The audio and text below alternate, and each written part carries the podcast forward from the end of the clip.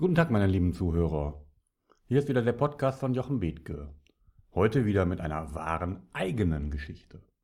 Eigene Geschichten sind immer die besten.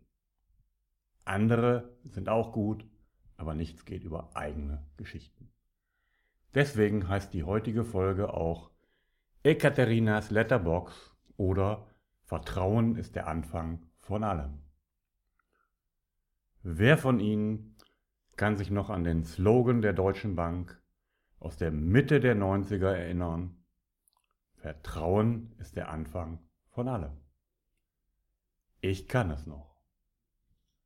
Und ich habe mir auch gestern auf YouTube nochmal zwei der Werbespots von damals angesehen. Wirklich gut gemacht. Aber jetzt mal unter uns Pastorentöchtern. Wer von Ihnen würde heute mit der Deutschen Bank noch einen solchen Slogan verbinden? Ich bitte Sie, doch wohl niemand, oder? 14 Milliarden US-Dollar Strafe ist im Gespräch. Und wofür?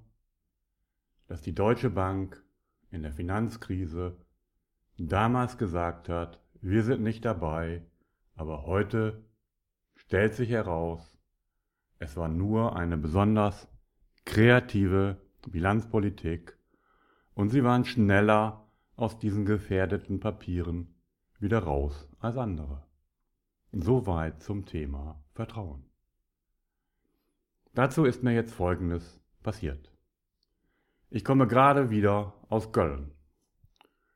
Ich war dort zu einem Wissensforum, einer Veranstaltung, bei der neun Redner ihr Können demonstriert haben.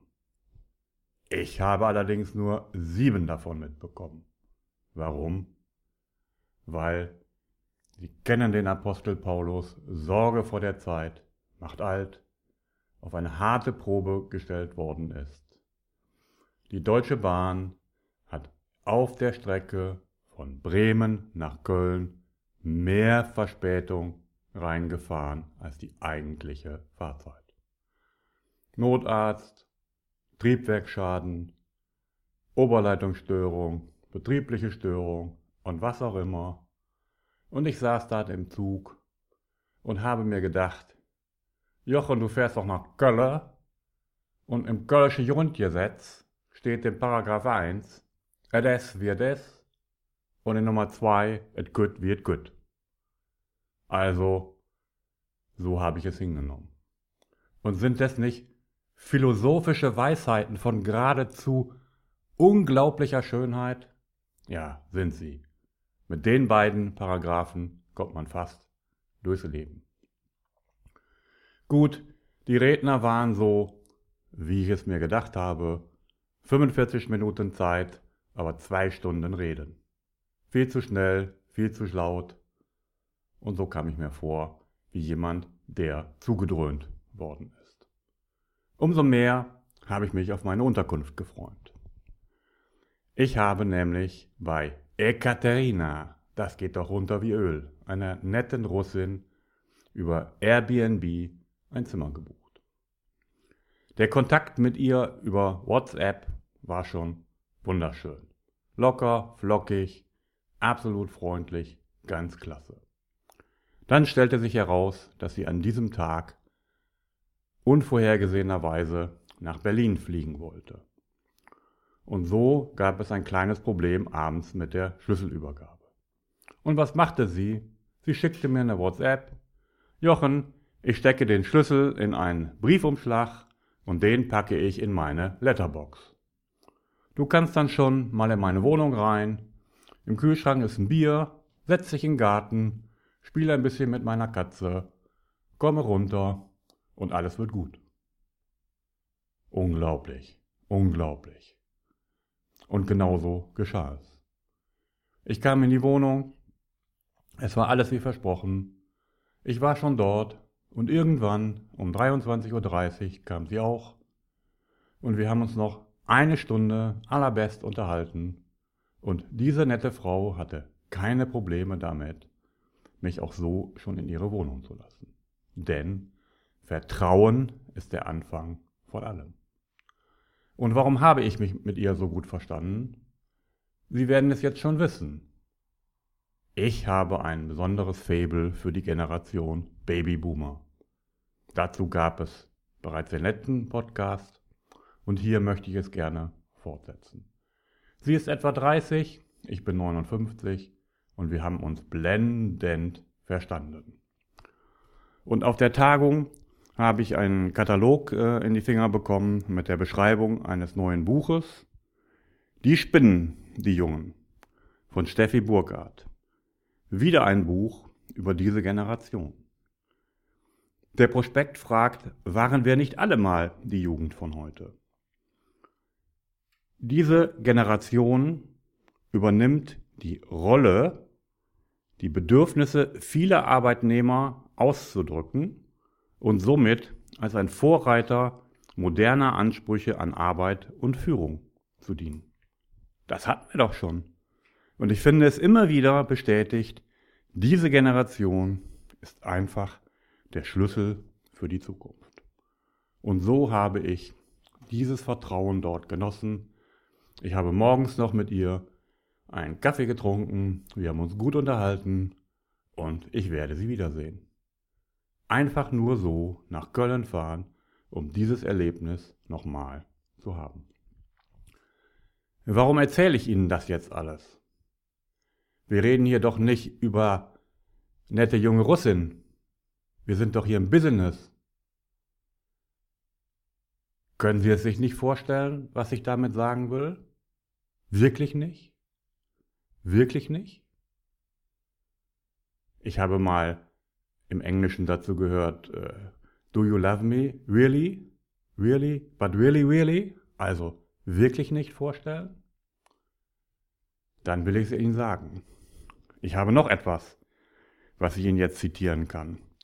In einer weiteren Folge wird Andreas Glemser, der Vorstand der Kokumin AG, nochmal von mir präsentiert werden in anderem Zusammenhang.